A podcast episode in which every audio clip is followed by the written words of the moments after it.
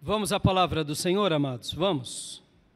Convido meu querido irmão, minha querida irmã, a abrir a sua Bíblia no livro do profeta Zacarias. Livro do profeta Zacarias.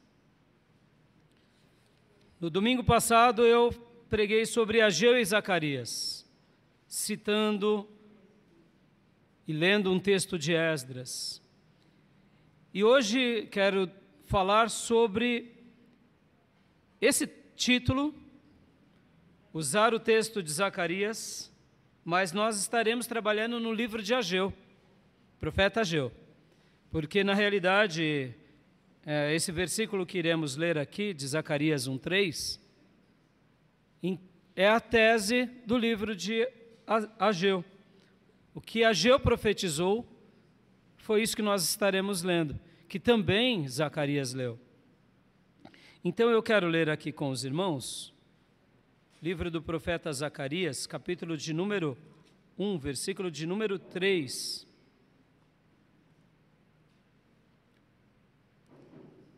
Para a gente orar, para a gente refletir nessa mensagem que é também muito urgente. Foi uma mensagem pregada aos nossos irmãos que regressaram da Babilônia. E essa mensagem ela é muito presente para nós também. Diz assim a palavra de Deus. Todos acharam? Profeta Zacarias, Zacarias, capítulo 1, versículo 3. Por isso, diga ao povo: Assim diz o Senhor dos exércitos Dois pontos. Voltem para mim, e eu me voltarei para vocês, diz o Senhor dos Exércitos. Amém, meus irmãos? Vou ler o que o Senhor disse pela boca de Zacarias. Voltem para mim, voltem para mim, e eu me voltarei para vocês. Vamos orar. Pai, em nome de Jesus, obrigado por essa palavra tão esplêndida do profeta Zacarias. Derrama do teu Santo Espírito sobre todos nós. Fala conosco nessa manhã tão especial, tão maravilhosa e nos abençoa Derrama do teu Santo Espírito e que todas as mentes e corações estejam agora ouvindo a, a, a tua palavra, as tuas palavras, ouvindo apenas a tua voz. Que eu seja um instrumento do teu amor entre a tua igreja e que o Senhor realize toda a tua vontade sobre todos nós, em nome de Jesus. Amém. No livro de Apocalipse, o Senhor ele disse: Eis que eu estou à porta e bato. Ele está se referindo a uma igreja. E quando ele fala que ele está à porta e bate, é porque ele não está dentro. Porque quem está dentro celebra com os que estão dentro. Se ele está à porta e bate, é porque ele foi colocado para fora. Pastor, mas é uma igreja? Talvez você me pergunte. Sim, é uma igreja. Mas é possível que uma igreja convide Jesus a sair. E isso pode acontecer, inclusive, também conosco. Um dia Jesus invade a nossa vida e nós depois dizemos: Jesus, tá bom até aqui. Daqui para cá, não bule, não mexa, não me incomode. Senhor, é, o Senhor entrou na minha vida, mas tá bom até a sala. Não vem para os quartos. Os quartos cuido eu. Ou quem sabe aquele cômodo que a gente guarda as tranqueiras da nossa existência, ou as gavetas dos nossos segredos. Não, o Senhor não mexe aqui. E o Senhor, então, ele fica ali na sala esperando algo mais de nós. Por que Deus faz assim, amados? Porque Deus é educado. Deus é educado. E muitas vezes essa pessoa que recebeu Jesus na sala da casa da sua vida, chega uma hora e fala assim: Jesus, olha, esse lugar que o senhor está ocupando está me deixando desconfortável. O senhor pode sair? Ele sai. E a porta se fecha. E é por isso que, algumas décadas depois de Jesus ter passado e pisado nessa terra, ele estava dizendo: Eis que eu estou à porta e bato. Se alguém ouvir a minha voz e abrir a porta, eu entrarei. Mas da porta da vida nossa ou da nossa igreja, a maçaneta é só para o lado de dentro. Jesus, sendo todo-poderoso, ele poderia dizer uma palavra e a porta se abrir, mas ele não agride a nossa vida. Ele fala, porque ele quer que a iniciativa seja nossa, irmãos. Que a gente diga: seja bem-vindo, mestre, entre na nossa casa. Jesus contou também uma história que o valente quando ele é domado e ele é amarrado e ele é colocado para fora, o Senhor arruma a casa. Mas depois aquela casa, ficando vazia, e o que Jesus estava explicando na casa vazia?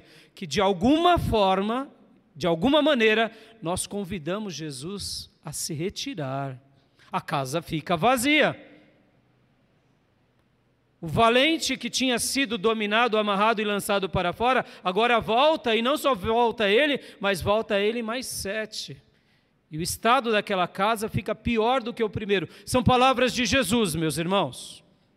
Me explica essa palavra de Jesus. Eu não consigo te explicar e, e até te demonstrar. Uma coisa eu sei: que quando alguém convida Jesus a se retirar, o estado daquela casa é sete vezes pior do que era no início. Foi o que o texto bíblico diz. E o que, que fazemos para convidar Jesus a sair da nossa casa? Não é uma outra coisa senão os nossos pecados. Os nossos pecados. Pecados visíveis e invisíveis. Pecados de comissão e pecados interiores, de omissão. Nós somos bons de avaliar o pecado de comissão, que os outros ou nós cometemos. Mas enquanto não é demonstrado o pecado, a, a gente fala aqui dentro não tem problema. E para Jesus tem problema. Sabe por quê? Porque você e eu, nós somos templos do Espírito Santo de Deus. Amém, meus irmãos? E o que o Senhor colocou nos meu, no meu coração e coloca nos meus lábios é: voltem para mim, voltem para mim, e eu me voltarei para vocês, diz o Senhor. E hoje eu quero trabalhar em cima desse título e dessa tese. Qual é a tese que eu quero defender com vocês aqui? É que a nossa vida encontra sentido apenas e exclusivamente em Deus. Somente em Deus nós encontramos sentidos. O Senhor é o único que pode dar o verdadeiro propósito à nossa vida. Somente o Senhor, somente o Eterno faz com que a nossa alma descanse. E é por essa razão que os nossos pais afirmavam que nós nascemos para adorar e glorificar a Deus. Quando exaltamos na beleza daquilo que Ele é, achamos o lugar perfeito para a nossa vida. Viemos de Deus, surgimos por Deus, e somente teremos plena satisfação na nossa vida nele. Essa é a tese que eu quero defender com vocês, usando aqui o texto de Zacarias e a vida do profeta Ageu. E eu quero agora convidar você a voltar uma página e a gente ir para o livro do profeta Ageu.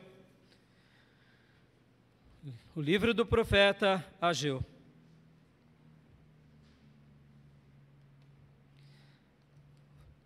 Na semana passada eu falei que o povo de Deus tinha voltado do cativeiro pelo decreto de Ciro. Depois de 70 anos,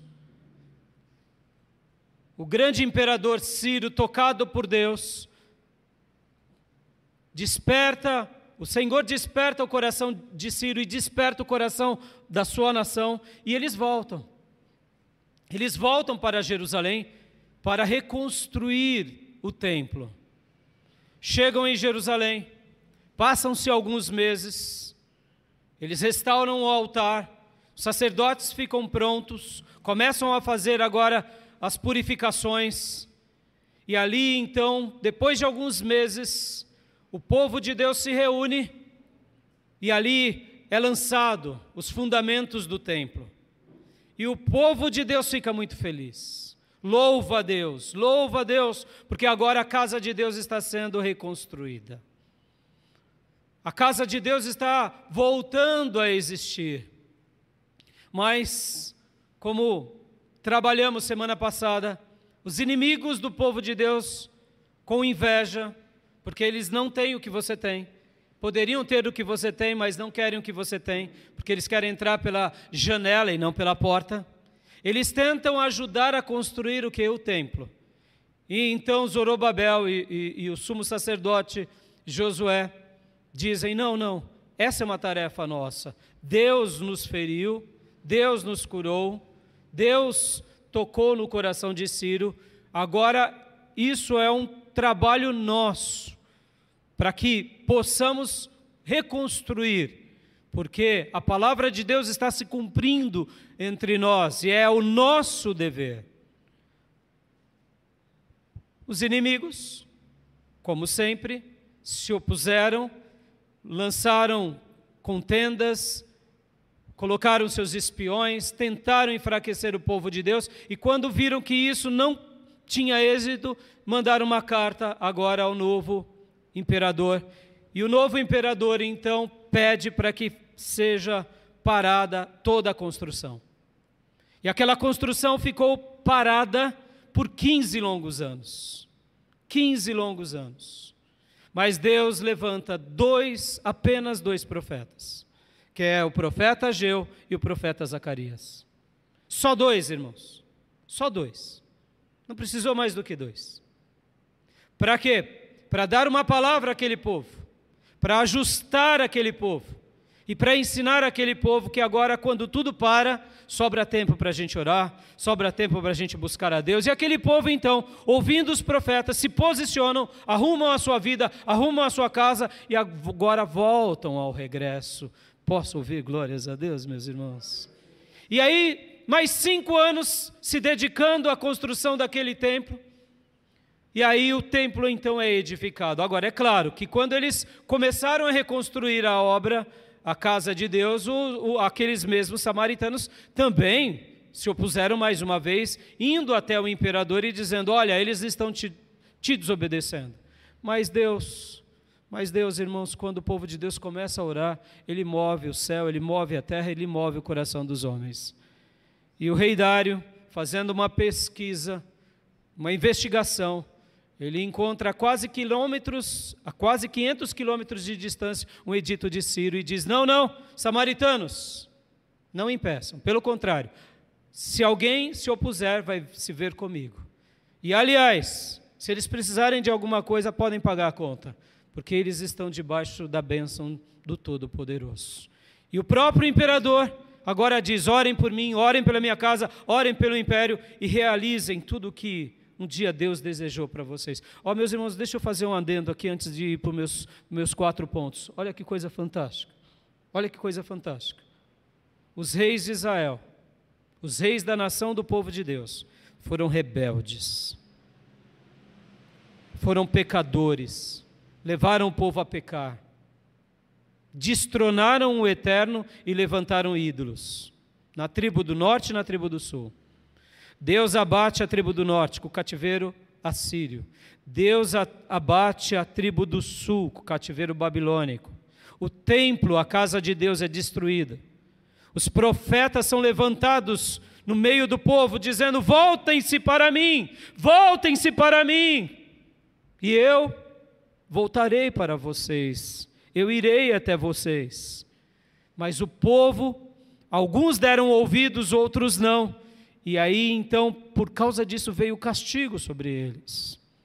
Um castigo que os destruiu, a tribo do norte e principalmente a tribo do sul. E por que nós gostamos de dar ênfase à tribo do sul? Porque Jerusalém, Deus tinha escolhido como a sua cidade para revelar a sua glória, e o templo era a casa de Deus para abençoar as doze tribos de Israel e o mundo, irmãos. Talvez você não, não consiga entender isso, mas o que representava o templo? Representava o lugar em que o Eterno habitava, em que a glória de Deus era manifesta. Todas as nações tinham respeito e consideração, mas quem não estava mais respeitando? O povo de Deus, os filhos de Deus, os israelitas da tribo do norte e os judeus da tribo do sul. E quem mais? Muitos sacerdotes, muitos levitas e vários reis. O último rei de Judá foi um rei cruel, inclusive. E aí então Deus agora os castiga, os pune, e eles ficam 70 anos lá na Babilônia como lição. E voltam agora. Agora prestem bastante atenção, e é nesse adendo que eu quero dizer. Quem é que faz com que o regresso seja estabelecido? Foi um rei judeu? Foi um israelita da tribo do norte e do sul? Não, irmãos, foi um gentil. E que tipo de gentil? Um gentil qualquer? Não, o maior imperador do mundo, Ciro, do Império Medo-Persa. E agora Dário, e a gente vai ver nos livros bíblicos que todos os imperadores medo-persas tinham o Deus de Israel com muito respeito, com muita consideração. E o povo de Deus, a mesma coisa. Basta você ver o que acontece no livro de Esther. Basta você ver o regresso dos judeus. Basta você ver esse episódio. Esse rei, que é Dário agora, dos dias em que Ageu e Zacarias é levantado, ele começa a ter critérios de valor ao Deus de Israel e ao povo de Deus, à casa de Deus e a Jerusalém. E agora eu te pergunto, mas e o povo de Deus? O povo de Deus tinha convidado o Eterno a sair para fora da casa da sua vida. Mas os imperadores persas, os imperadores medos, convidaram o Eterno a entrar na sua vida convidar o Eterno a reinar na sua vida e ainda abençoar o povo de Deus para que eles realizassem o grande desejo de Deus, que era reconstruir o templo, fazer com que a morada de Deus voltasse a existir. Oh, meus irmãos, pensem nisso. Reis judeus desprezam imperadores medo-persas valorizam, filhos de Deus desprezam e, e gentios valorizam. Ó oh, meus irmãos, o que o Senhor está querendo nos ensinar? que ter a carteirinha de crente, fazer seminário, que muitas vezes nascer na igreja, ou se converter, ou participar de um ministério, não diz muita coisa, se eu estou pondo Jesus para fora. O que importa para nós é abrir, escancarar a porta no primeiro som em que Jesus falar, ou na primeira batida. Porque muitas vezes, meus irmãos, o Senhor está batendo e Ele está tendo misericórdia. O Senhor está batendo e Ele está tendo misericórdia. Mas chega um momento que o Senhor se cansa. Podem ver que Ele se cansou da tribo do norte.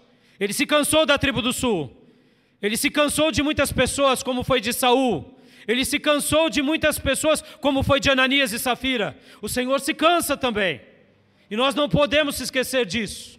O Senhor, ele também se cansa. A misericórdia dele é imensa, mas ele se cansa. Qual é o limite, pastor, de Deus para a nossa igreja?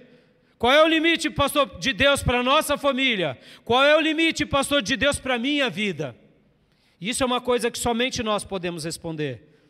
E quando ele se cansa, vem o juízo dele. Mas felizes são aqueles que no primeiro som em que escutam, da mão furada batendo na porta, ou quem sabe dessa voz bendita: Meu filho, Abra a porta do seu coração, porque eu quero entrar. Eu quero cear com você e você comigo. Abra, meu filho, abra, minha filha. Felizes e bem-aventurados são esses. E é sobre isso que eu quero falar agora, porque Ageu, ele viu essa oposição, ele viu aquele, aquele levante, e, e Ageu agora é levantado por Deus. Porque estava acontecendo uma coisa bem curiosa no meio do povo de Deus naqueles dias. Eles já estavam fazendo a obra, veio a oposição, mas como tudo na nossa vida, a gente vai perdendo a intensidade, a gente vai perdendo o brilho, a gente vai perdendo o zelo. Sabe aquela questão, irmãos? Eu estou fazendo a obra de Deus, então está tudo muito bom? Será que está tudo muito bom só por estarmos fazendo a obra de Deus? Estou indo para a igreja, então está tudo muito bom. Eu não estou pecando, então está tudo muito bom. Será que basta para Deus?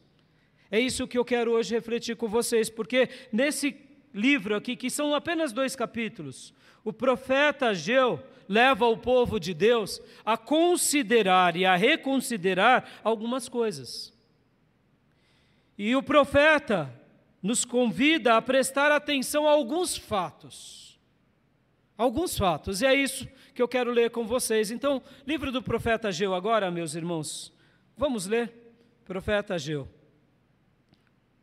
Capítulo 1, Vamos ler na versão NVI.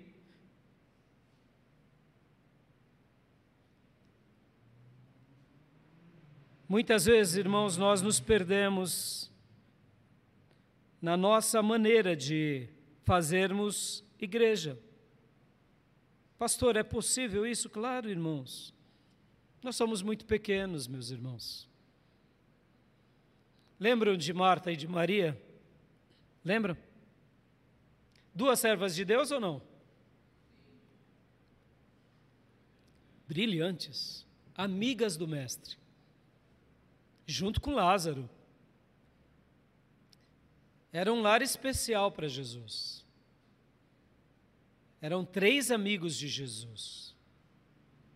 Pessoas íntimas. Quando Jesus ia para Jerusalém, ele ficava na casa de Marta, de Maria e de Lázaro. Pense nisso, irmãos.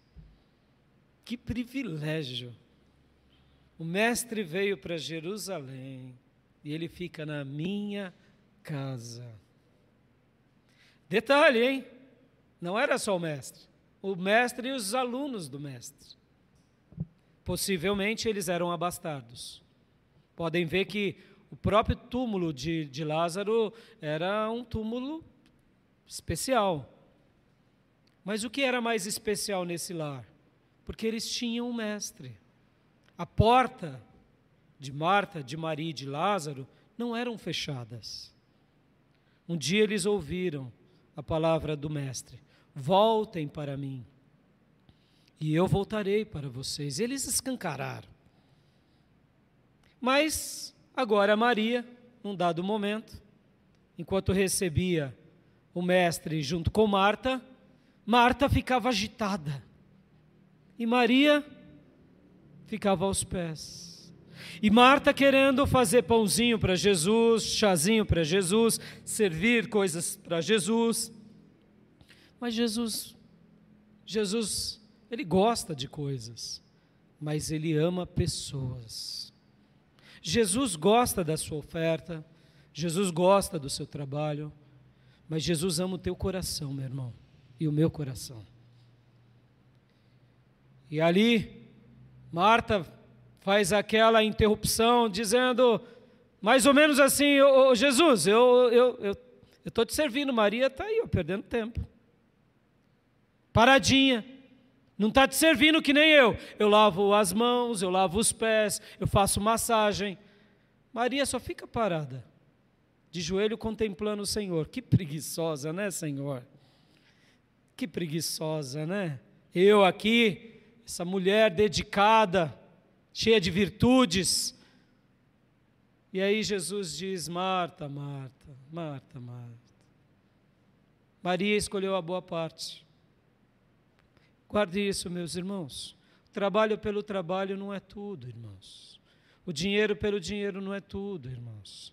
Estar aos pés de Jesus, contemplar a face de Jesus, ouvir as palavras de Jesus é tudo para nós.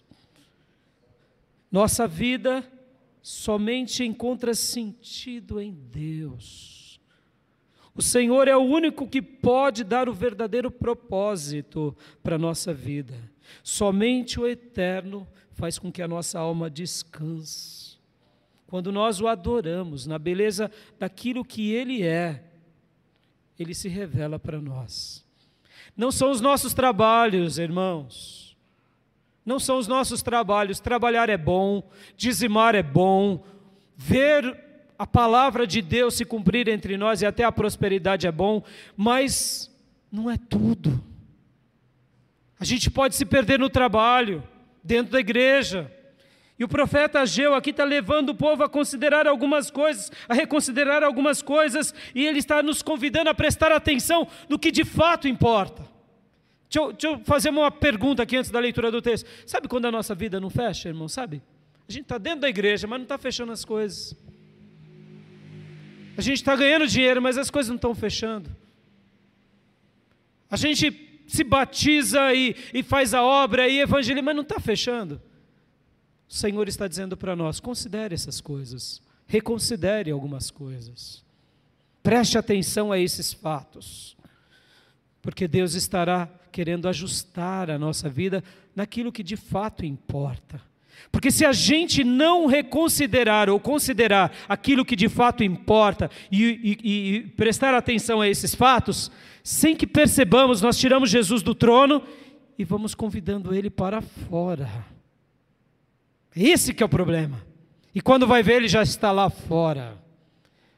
Mas, pastor, por que ele se permite? Porque ele é educado.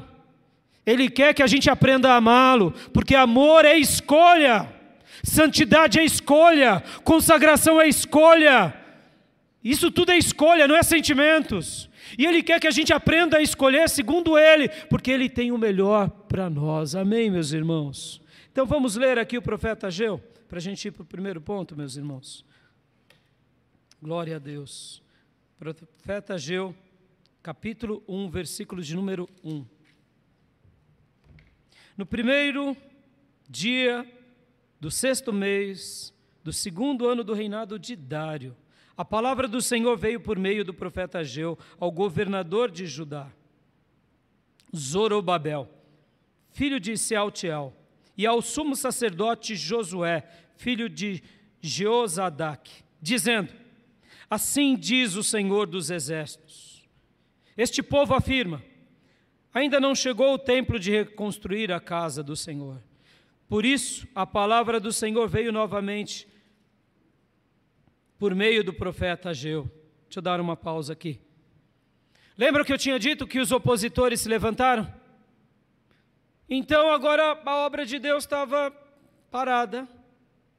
Se está parada, o que, que você vai fazer? O imperador disse que não pode fazer mais nada, senão ele vai vir e vai nos destruir. E o povo estava dizendo o quê?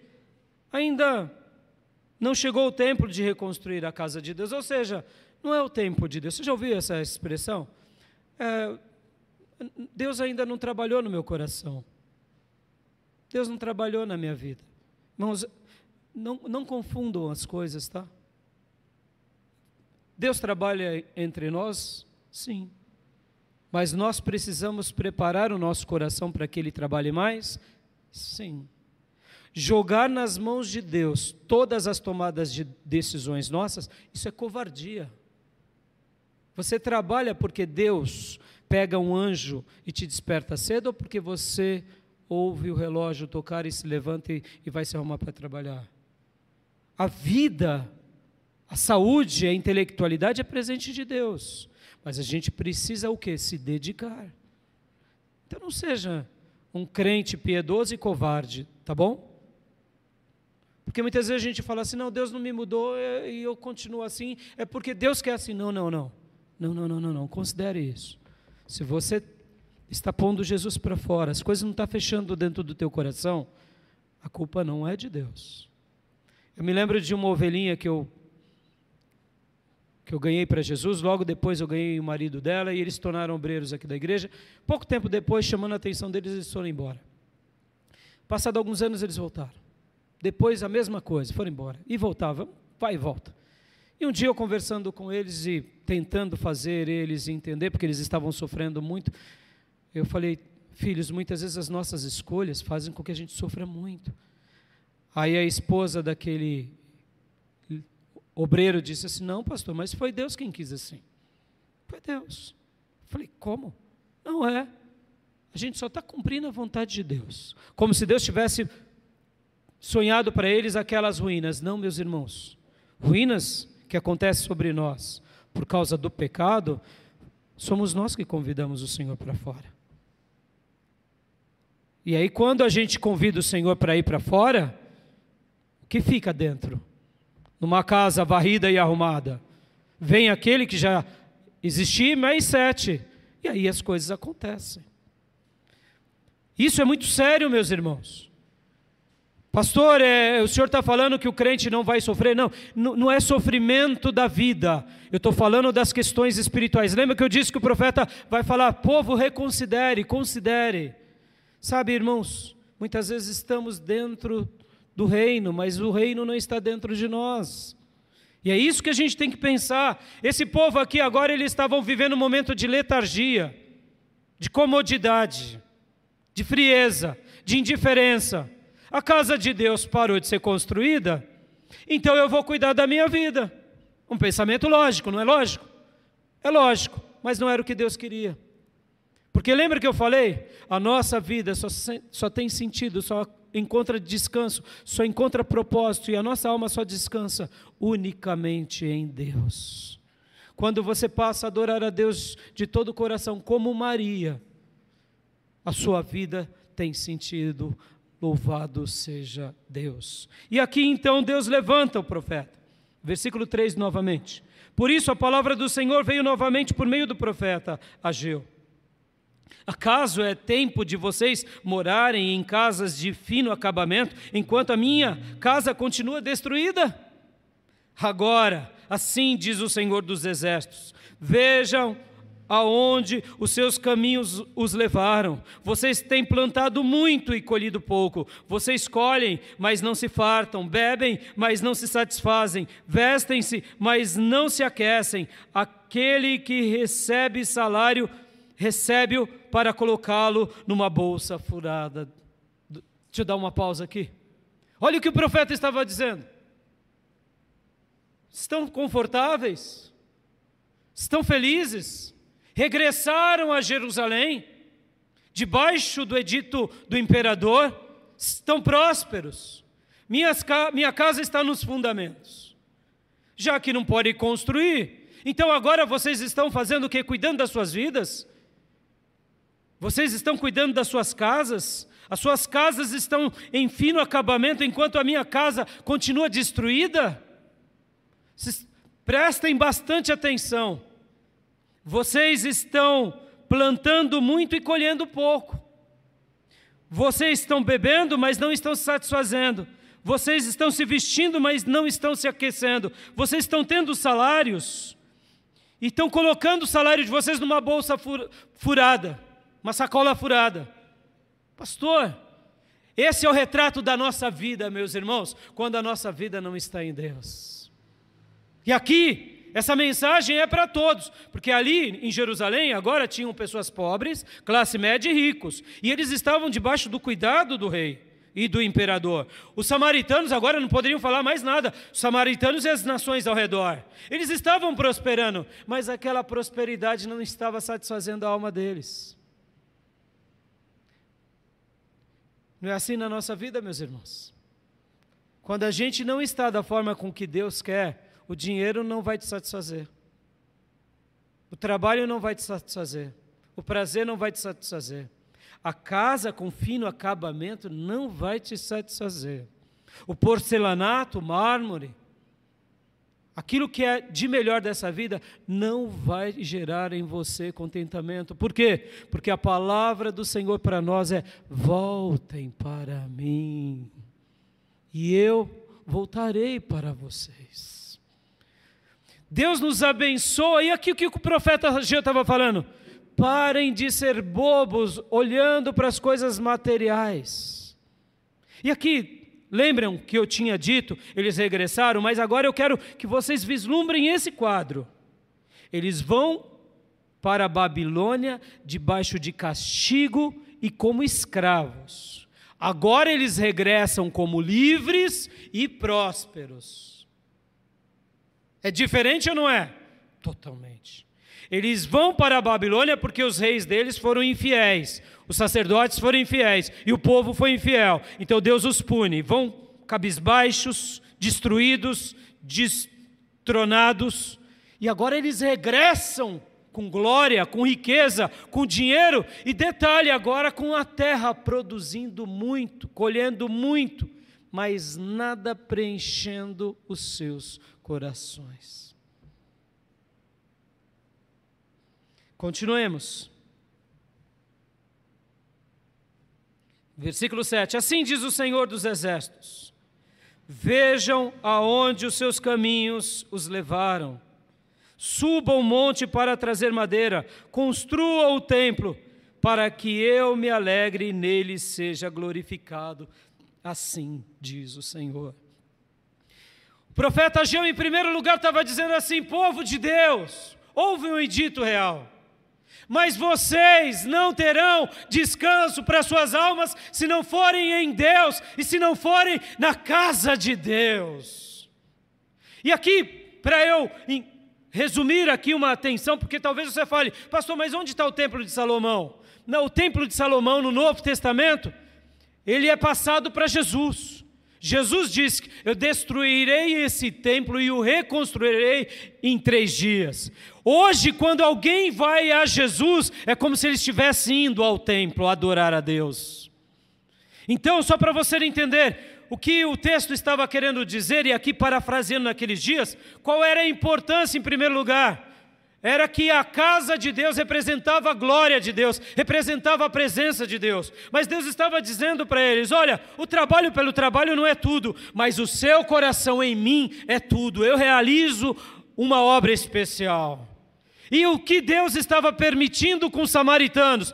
estava permitindo com que a obra parasse para eles começarem a orar, para eles começarem a voltar a Deus de todo o coração, com quebra, coração quebrantado, com que, coração totalmente moidinho. E eles começaram a fazer isso, e Deus levanta agora o profeta, e o profeta está dizendo: vamos reconstruir a casa de Deus. Vamos buscar de volta a morada de Deus, porque é ali o lugar em que eu revelo a minha glória. Vocês estão em casas lindas, vocês estão com colheitas maravilhosas, vocês estão com bebidas especiais, vocês estão sobrando dinheiro, mas nada disso está satisfazendo a alma de vocês, porque o Senhor estava dizendo para aquele povo: sou eu que satisfarei a sua vida. Aleluias.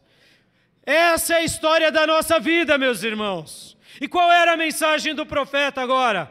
Vamos reconstruir de novo a casa de Deus.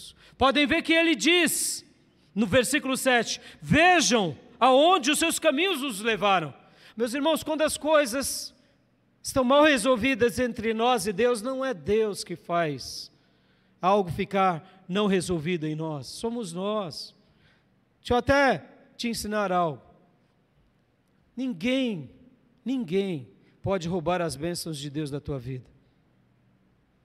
Pode ver que nós gostamos de transferir, não é? A culpa. Pastor, eu, eu não me consagro mais porque a minha mulher, pastor, é uma jeza. É uma jeza, pastor. E aí não dá, pastor. É uma endemoniada. É? Talvez você diga para o pastor ou para os irmãos: Pastor, eu não me consagro mais porque o meu marido é um desviado, pastor, é um, é um gadareno, pastor, e aí eu não consigo. Irmão, ninguém pode roubar as bênçãos da tua vida, nem Satanás, porque na cruz Jesus venceu o diabo.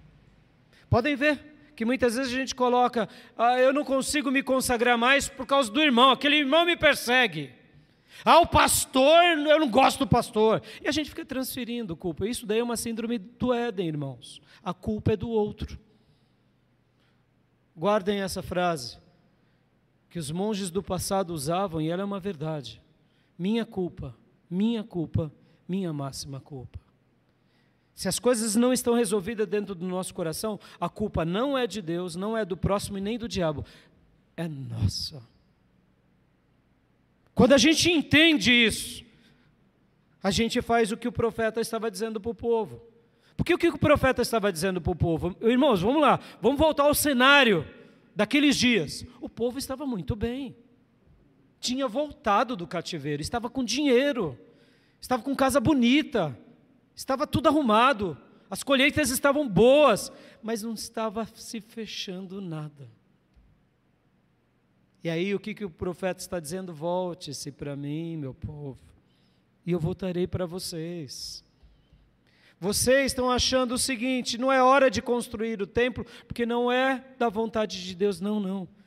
Na hora que vocês se voltarem para mim, vocês vão dar o valor para a casa de Deus como de fato é. Aleluias. Continuemos. Versículo de número 9. Ou melhor, vamos ler novamente o 8. Suba o monte para trazer madeira Construam o templo para que eu me alegre e nele seja glorificado, diz o Senhor. 9. Vocês esperam muito, mas eis que veio pouco. E o que vocês trouxeram para a casa, eu dissipei como um sopro. E por que fiz? E por que eu fiz? Pergunta o Senhor dos Exércitos. Por causa do meu templo que ainda está destruído, enquanto cada um de vocês se ocupa com a sua própria casa. Deixa eu dar uma pausa aqui, meus irmãos. O que, que o Deus estava falando aqui para o povo dele? Os meus valores são melhores do que os teus valores. Os meus pensamentos são melhores do que os teus pensamentos. As tuas casas são boas, mas a minha casa é espetacular. A tua vontade é nobre edificar uma família, cuidar dos filhos, é magnífico, mas não se compara com a minha casa, com a minha glória. Deus estava dizendo: meu povo, olhe para mim, meu povo, volte-se para mim, não venha em parte, eu não te trouxe em parte, eu te trouxe inteiro, eu quero vocês inteiro, eu quero vocês completo dando devido valor para minha casa, como eu dou para vocês. Ó, oh, meus irmãos, olha essa atenção, olha essa atenção. Deus te ama ou não? Deus te ama ou não? Ama pouco ou ama muito? João 3,16 diz: de tal maneira, não tem nem como explicar. Não se explica. E por que quando nós vamos amar a Deus, a gente ama Ele com condições? Aprenda hoje, em nome de Jesus, a amar a Deus intensamente, porque o melhor amor que você der a Jesus ainda não será nada comparado ao amor dele por você na cruz.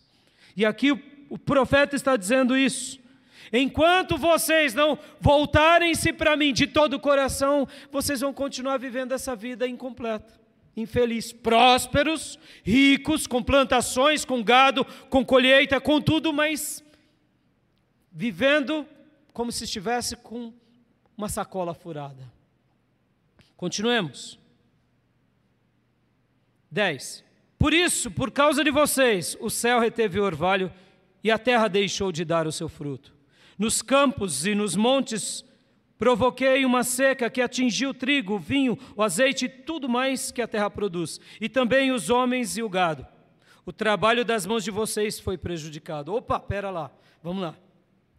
Aqui Deus está dizendo: olha, vocês não estão entendendo os sinais? Essa insatisfação que vocês estão vivendo, conquista, mas que não traz alegria, trabalho, mas que não gera satisfação, riqueza e prosperidade que não preenche a alma, foi vocês mesmo que causou. E eu fechei o céu para vocês sentirem falta de mim. Você sente falta de Deus, meu irmão? Você sente falta do Senhor?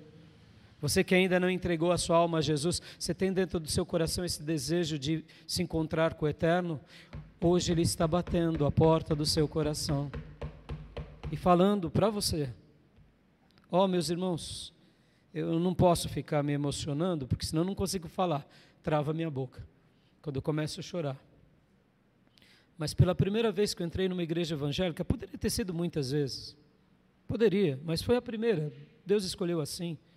Eu me lembro que quando o pastor pregava, eu falava: Eu conheço essa voz. Eu conheço essa voz.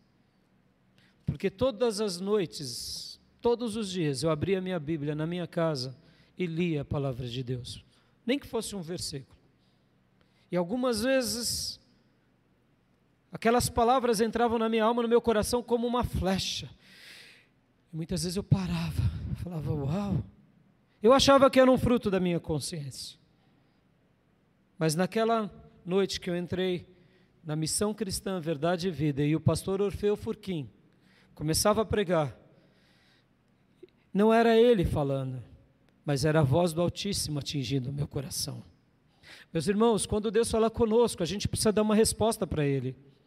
Quando Deus fala conosco, a gente precisa dizer sim, Senhor. Muda a minha vida. Sim, Senhor, me ajuda. E, e, é isso que eu quero te dizer.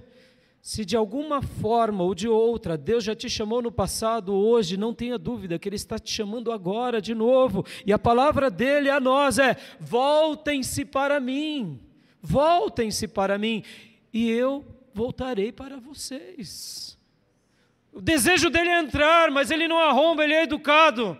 O desejo dele é, é, habitar com você, é cear com você e você com ele. O desejo dele é, é sorrir com você. Esse é o desejo de Deus. Meu irmão, a nossa vida só tem sentido em Deus, em Jesus e em mais nada. Você pode ter muito, pode ter pouco, você pode estar, quem sabe, tendo realizações imensas, mas nada disso preencherá a tua alma, nem o trabalho no reino, nem o trabalho na igreja. Quem sabe o trabalho da igreja virou para você e para mim um ídolo que a gente também tem que destronar e dizer: Senhor, reina na minha vida, como Maria. Porque quem sabe a gente é ministro segundo o ministério de Marta e não de Maria. E essa é uma pergunta que eu sempre me faço. Será que eu estou me perdendo dentro da igreja? Será que eu estou me perdendo amando mais a igreja, mais a minha família do que o nazareno? Será que eu estou amando mais o meu dom e ministério do que o nazareno? E eu digo para mim todas as vezes: não, eu quero apenas o nazareno, eu preciso apenas do nazareno. Foi ele que morreu na cruz para me salvar. Volte-se para mim. E naquela primeira noite eu ouvi aquela voz. E ali eu falei: sim, a partir de hoje, eu sei, essa voz. E eu lembro que, irmãos, no meio da mensagem, porque o, o que está acontecendo agora entre nós? É um mistério. Enquanto eu falo, Deus vai atingindo cada um de vocês de uma forma. Não porque eu sou alguma coisa, eu só sou um canal de Deus. O que Deus fala com um, fala diferente com o outro. Por isso que quando estamos diante da palavra de Deus, nós crescemos em fé. E quando o pastor pregava, eu, eu falava, eu conheço essa voz. Da onde é essa voz? Eu conheço essa voz. E aí, em um dado momento, o Espírito Santo me fez lembrar. É a voz da Bíblia. Quando eu leio a Bíblia, quando eu leio a Bíblia, quando eu leio a Bíblia, é aquela voz que toca no meu coração, que esquenta a minha alma. Volte-se para mim, diz o Senhor para nós e eu voltarei para vocês. O que, que o povo estava fazendo aqui, meus irmãos? O povo aqui estava feliz com a plantação, feliz. Aí Deus então fez o que? Deixa eu fechar os céus, deixa eu dificultar a colheita, deixa eu ensinar para eles que eles estão bem agora. Oh, convenhamos, foram levados como escravos, estavam lá debaixo do chicote, Agora eles regressam, tem terra, plantação, tem gado, tem oliveira, videira, tem tudo. Mas Deus falou para eles: olha, vocês tiraram o olho do que era correto. É possível, pastor? É possível. É possível a gente se perder na caminhada. E eles estavam aqui perdidos na caminhada. Por quê? Porque a casa de Deus, eles disseram: deixa para Deus. Vamos cuidar da nossa vida. É assim que você tem pensado, meu irmão? sua alma não vai descansar, sua vida somente terá sentido aos pés de Jesus. Continuemos, continuemos. Versículo 12. Zorobabel, filho de Sealtiel, o sumo sacerdote Josué, filho de Jeozadak, e todo o restante do povo obedeceram à voz do Senhor, o seu Deus, por causa das palavras do profeta Geu a quem o Senhor, o seu Deus, enviara, e o povo temeu ao Senhor. Posso ouvir um glória a Deus bem alto, igreja? Coisa fantástica! Profeta Ageu começou a falar. Eu quero acreditar que esse homem de Deus, que é Zorobabel, que era o governador, percebam, irmãos, eles vão, são levados cativos debaixo de um rei, desviado. E agora não tem mais o rei, tem um governador, mas é crente. Está entendendo, irmãos, que não é o título, não é o, o cargo, não é, é, é, a presença de Deus. E Josué, o, o sumo sacerdote, eu quero acreditar que eles já estavam ali meio, Senhor, a obra foi parada, Senhor, Senhor, o teu povo está perdendo o foco. Eu quero até acreditar que muitos, ao verem a obra parada, como que eles poderiam dar dinheiro para a casa de Deus? Eles deveriam entregar nas mãos dos sacerdotes. Meu irmão, não é dinheiro. Lembrem disso. Não é dinheiro. Não é dinheiro. Guardem isso. O problema da nossa vida não é dinheiro, não é status, não é fama. O problema da nossa vida é a ausência do Cordeiro. É quando colocamos para fora e nada tem sentido. Então eu quero acreditar que eles já eram homens de Deus, Orobabel e, e, o sacerdote Josué, que clamavam a Deus, que tentavam despertar o povo, mas não sabiam o que fazer. Deus levanta agora o profeta Ageu e o profeta Zacarias, ali, juntinhos os dois, juntinhos os dois. Vocês vão ver que eles profetizam no mesmo momento, no mesmo período. Ageu começa um pouquinho antes Zacarias um pouquinho depois, mas enquanto Ageu está profetizando, Zacarias profetiza e depois Ageu continua profetizando. A linha do tempo é essa. O profeta Ageu começa profetizando, passa alguns meses, profetiza de novo, profetiza de novo, aí vem o profeta Zacarias, profetiza, retorna o profeta Ageu. E é nesse episódio que agora Zorobabel e Josué ficam felizes. E o que, que eles fazem? Em segundo lugar, guarde isso, meus irmãos, porque em primeiro lugar eu falei o seguinte: que o que importa é Deus, é a casa de Deus, é o reino de Deus nas nossas vidas. Posso ouvir um amém? Sem Deus não tem nada. Mas talvez você diga: Eu já tenho Deus, pastor. Então vamos lá, vamos considerar o que Deus quer para nós. Vamos avaliar os fatos. O que, que eles fizeram ao ouvirem tudo o que o profeta Ageu tinha dito. Eles obedeceram. Louvado seja o nome do Senhor. O profeta Ageu e o sacerdote Josué obedeceram. Pastor, mas como assim? É para construir? É para subir o monte? Sigam-me, povo de Deus. Vamos retomar a obra, mas pastor e o edito do imperador, não se preocupe, porque agora, mais do que o edito de um imperador, onde os samaritanos impediram, tem o edito de Deus. Voltem para mim, diz o Senhor, e eu voltarei para vocês. O Senhor estava dizendo: vamos cuidar da casa de Deus, e eu vou cuidar de vocês. E aí eles começam, eles começam. Vamos ler novamente. O versículo 12: Zorobabel, filho de Sealtiel, o sumo sacerdote Josué, filho de Zodac, e todo o restante do povo obedeceram à voz do Senhor, o seu Deus, por causa das palavras do profeta Ageu, a quem o Senhor, o seu Deus, enviara. E o povo temeu o Senhor. Versículo 13: Então Ageu, mensageiro do Senhor, trouxe essa mensagem do Senhor para o povo. Eu estou com vocês, declara o Senhor. Assim o Senhor encorajou o governador de Judá, Zorobabel, filho de Sealtiel, sumo sacerdote Josué, filho de Josadac, e todo o restante do povo, e eles começaram a trabalhar no templo do Senhor dos exércitos, o seu Deus. Aleluias! Prestem bastante atenção no versículo 13. Qual foi a palavra que Deus liberou de novo ao povo? Depois que Josué, depois que Zorobabel e o povo seguiram, começaram então a construir a casa. Eu estou com vocês. Meu irmão, quando a gente obedece, o Senhor diz para nós: Eu estou do seu lado, eu estou perto de vocês, eu continuarei com vocês. Mas e aí, pastor? E aí que virão lutas, virão dificuldades, como tudo na nossa vida. Por quê? Porque, irmãos, quando nós nos rendemos a Deus de todo o nosso coração, E o diabo cai por terra com todos os seus dardos inflamados, setas e seduções, porque ele sabe que quando os nossos olhos estão em qualquer coisa que não seja o Senhor, ele está vencendo. Lembra que eu disse que nós colocamos Jesus para fora? Então, quando eu coloco a minha esposa no lugar de Jesus, eu estou dizendo que o trono que é para Jesus não é mais para ele, é para minha esposa. E aí Jesus vai sendo destronado. E aí ele caminha para fora. O diabo sabe que a prosperidade, que é uma bênção, quando eu coloco ela no trono, Jesus já não está mais no trono. Então o diabo fica furioso. Por quê? Porque agora a gente começa a reposicionar a nossa vida e a considerar e reconsiderar a nossa vida segundo Deus. Não mais segundo Marta, não mais segundo as trevas, eu sou segundo esse mundo. E aí vem o que em terceiro lugar então? Vem o que? Os inimigos. E agora, continuando a leitura aqui do texto, o Senhor disse para eles: Eu estou com vocês. Eu estou com vocês. Você crê que Deus está com você, meu irmão? Se Deus não está com você, então obedeça. Obedeça.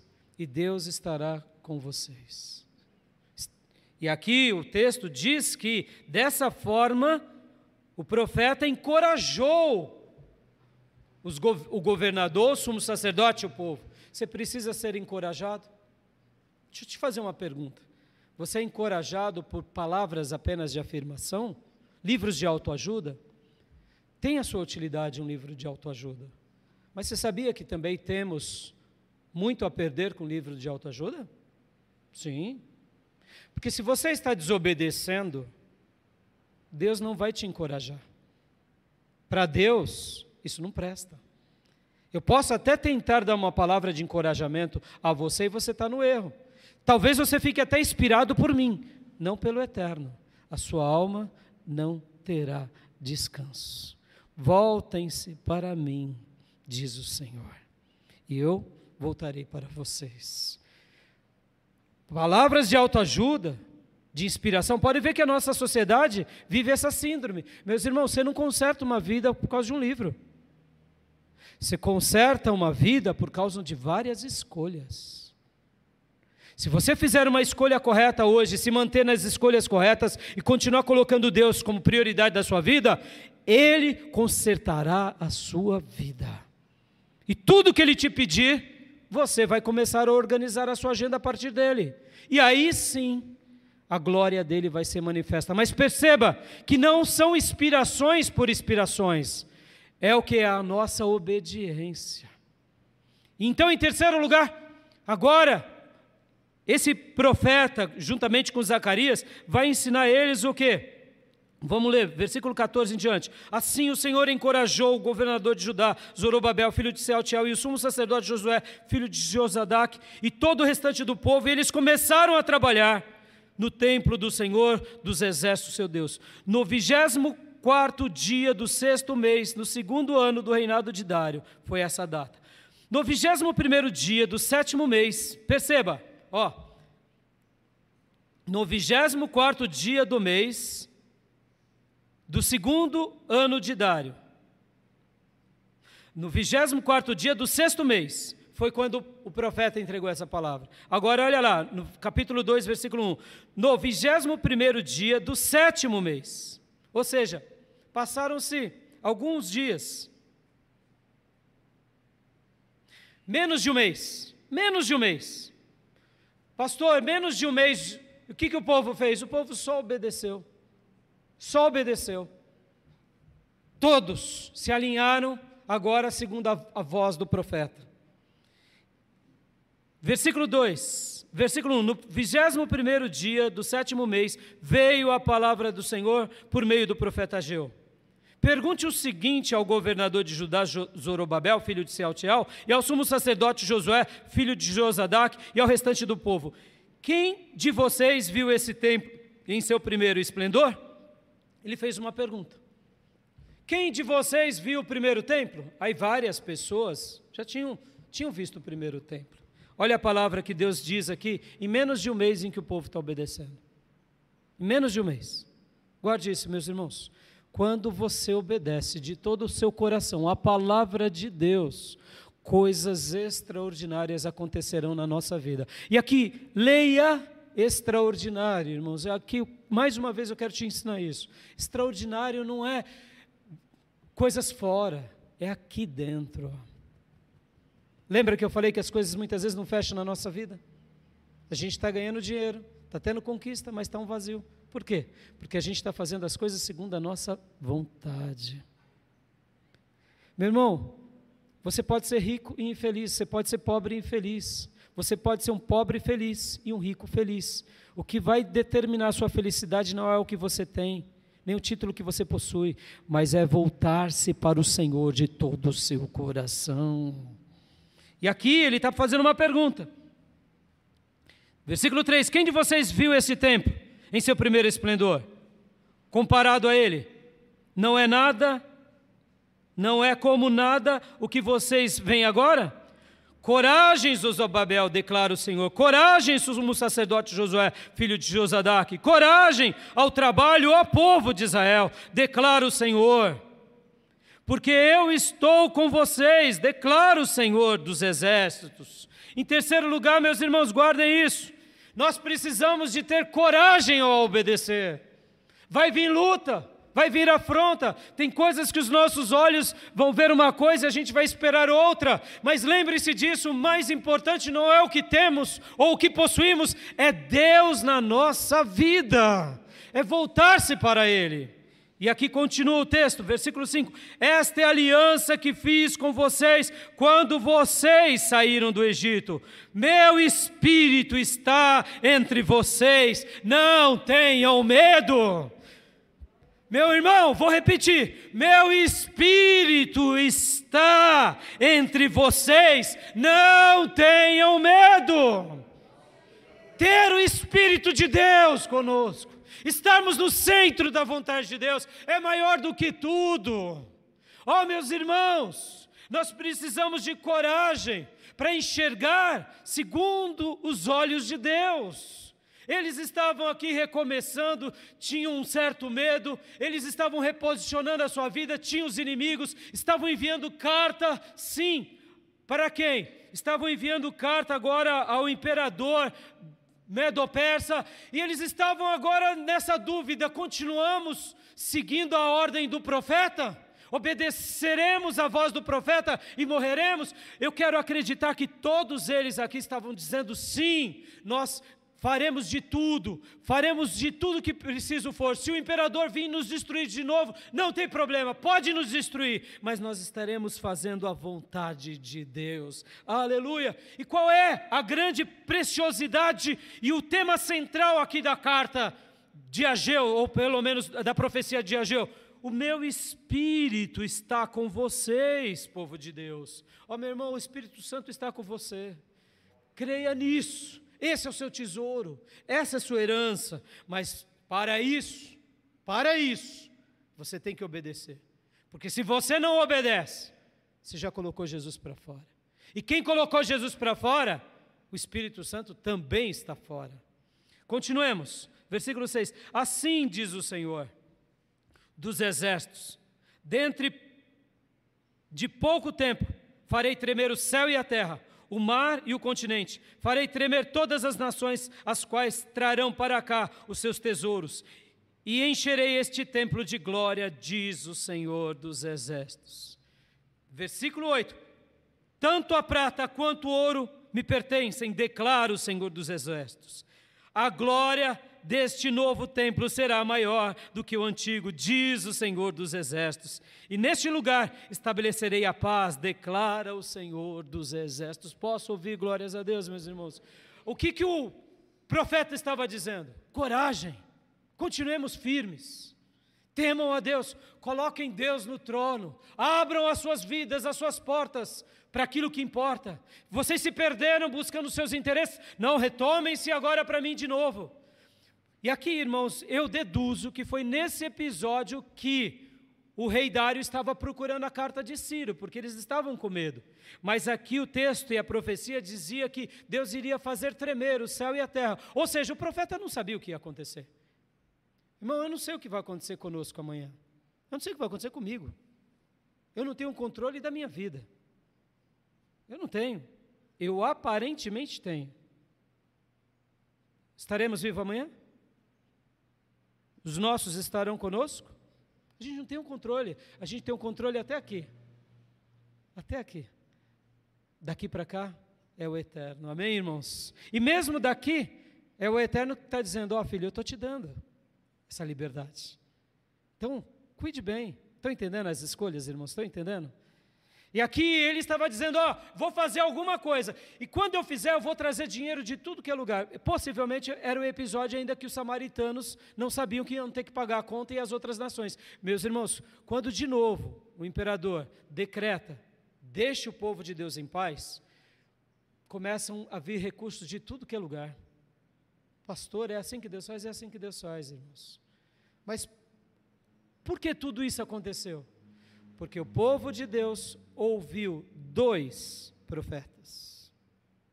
Só precisou de dois. Um governador piedoso, um sacerdote piedoso e um povo agora que se estava se consertando. Ó oh, meu irmão, quer ver o Espírito Santo de Deus dentro de você? Conserte a sua vida. É nesse episódio, do, entre o versículo 9 e o versículo 10, Olha só, versículo 10: No vigésimo quarto dia do nono mês, no vigésimo quarto dia do nono mês, no segundo ano do reinado de Dário, ainda era o segundo ano do reinado de Dário. Olha só, agora já é o nono mês. Anteriormente era no sétimo mês. Passaram-se algum. É aí onde você vai pular uma página e vai lá para Zacarias 1 no oitavo mês do segundo ano do reinado de Dário. Opa! É aí onde entra o profeta Zacarias. Entre o sétimo mês, no oitavo mês, quem profetiza é o profeta Zacarias. E agora vem então o profeta Ageu, aonde? No nono mês. Então, aquele texto que nós lemos no início, é o título da minha mensagem, Volte-se para mim e eu voltarei para vocês, acontece entre o versículo 9 e o versículo 10. Posso ouvir glórias a Deus, meus irmãos? Deus levantando os seus profetas, o povo de Deus dando ouvido a Deus, o povo de Deus obedecendo. E o que, que acontece então, meus irmãos? Eles têm coragem. Vamos continuar a leitura porque o texto é bem curto e a gente vai concluir hoje essa mensagem.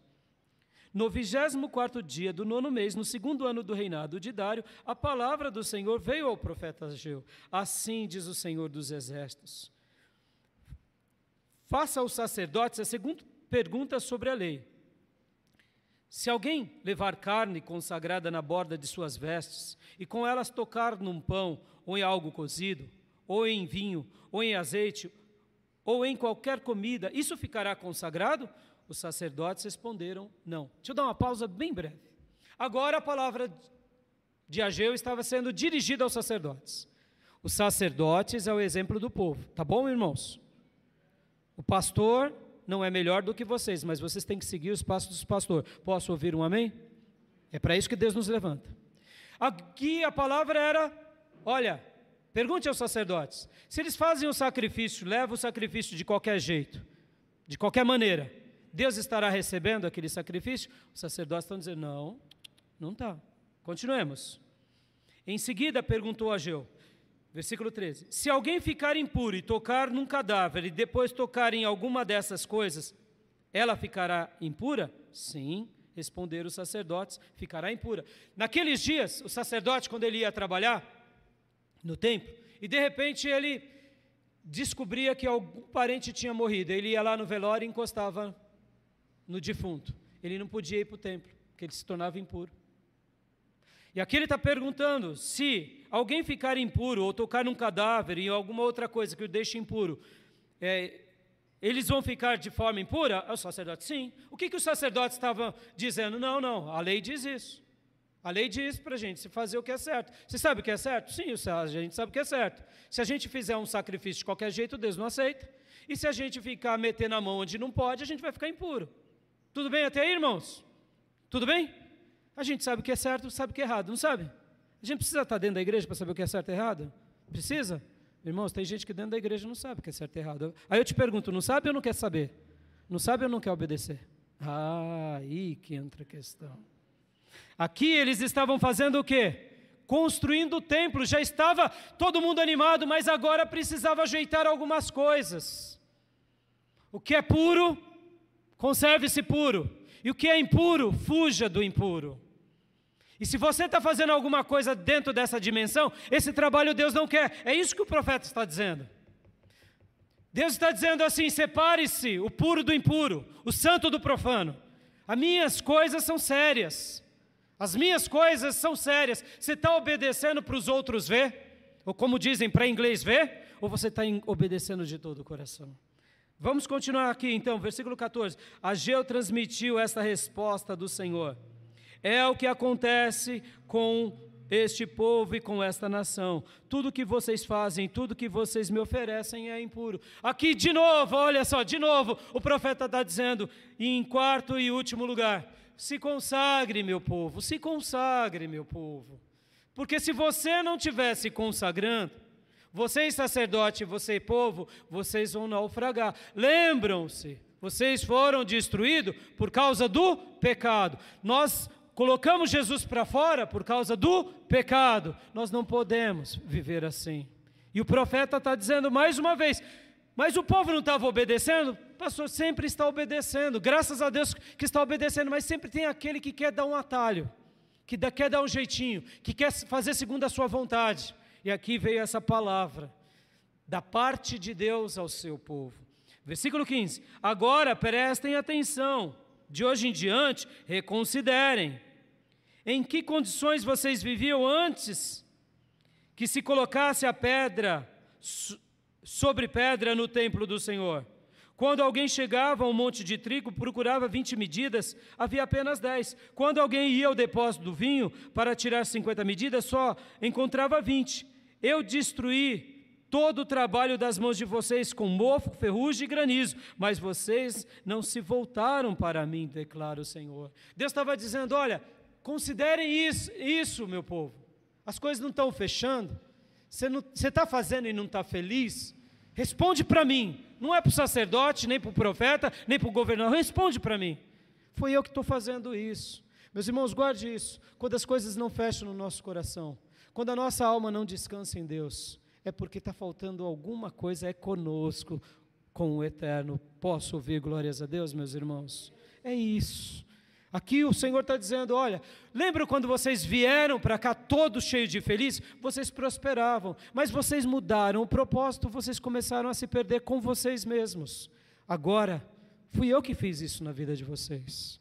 Ó, oh, meus irmãos, Deus é aquele que faz a ferida sobre nós, mas é Ele que nos cura. Amém, meus irmãos? Louvado seja Deus por todas as feridas que Ele nos causa, porque Ele não nos fere para nos condenar, ele nos fere para sarar. Aleluia. E felizes são aqueles que ouvem. Versículo 18. A partir de hoje, 24 dia do nono mês, atentam para o dia em que os fundamentos do templo do Senhor foram lançados. Reconsiderem. Ainda há alguma semente no celeiro? Até hoje a fideira, a figueira, a romeira e a oliveira não têm dado fruto mas de hoje em diante abençoarei a vocês. Posso ouvir glórias a Deus? É isso, meus irmãos. Não é o tanto que temos na conta bancária, o quanto de empresa fazemos, o quanto de títulos tiramos. O que importa para a nossa vida é estarmos diante de Deus, é de fato termos Deus em primeiro lugar na nossa vida, é voltarmos para Ele, é obedecermos, é termos coragem e, sobretudo, se consagrarmos. E para eu concluir, para a gente orar, irmãos, eu quero ler Josué 3,5. Josué 3,5.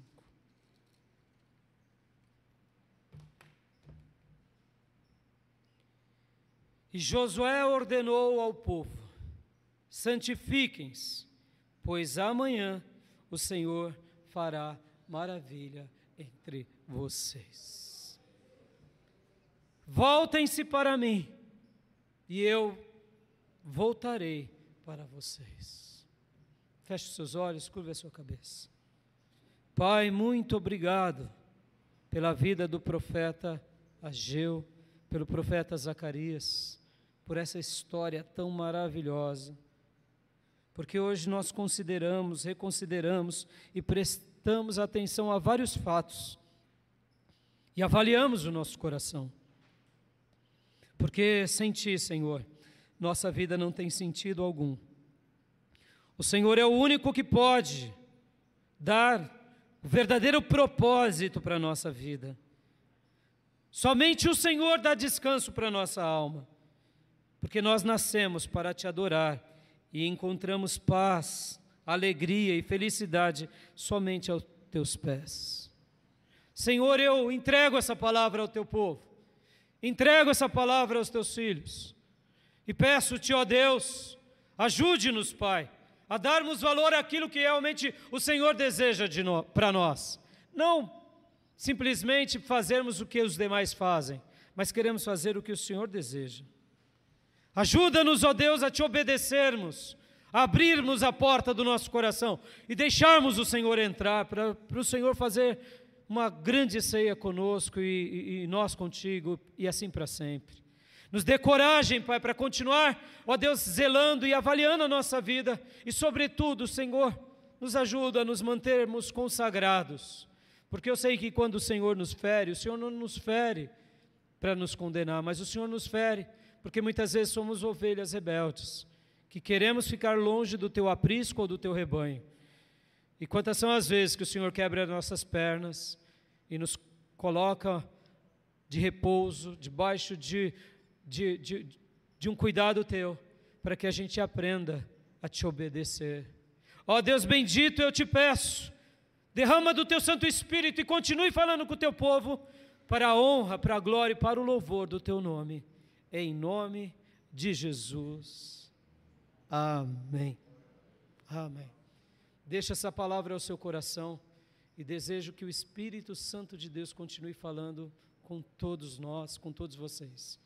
Se há alguém que quer entregar a sua vida a Jesus, ou se reconciliar com Deus aqui na igreja ou nas redes sociais, me procure. No final desse culto eu quero orar com você. Voltem-se para mim. Voltem-se para mim e eu me voltarei para vocês, diz o Senhor. Recebam vida em Deus, recebam paz em Deus. Amém, meus irmãos? Quero dar a bênção apostólica. Que a graça do Senhor Jesus, que o amor de Deus Pai e as santas e eternas consolações do Espírito Santo de Deus estejam com todos vocês, agora e para sempre. Amém. Deus te abençoe, meus irmãos. Um excelente domingo. Podem se abraçar.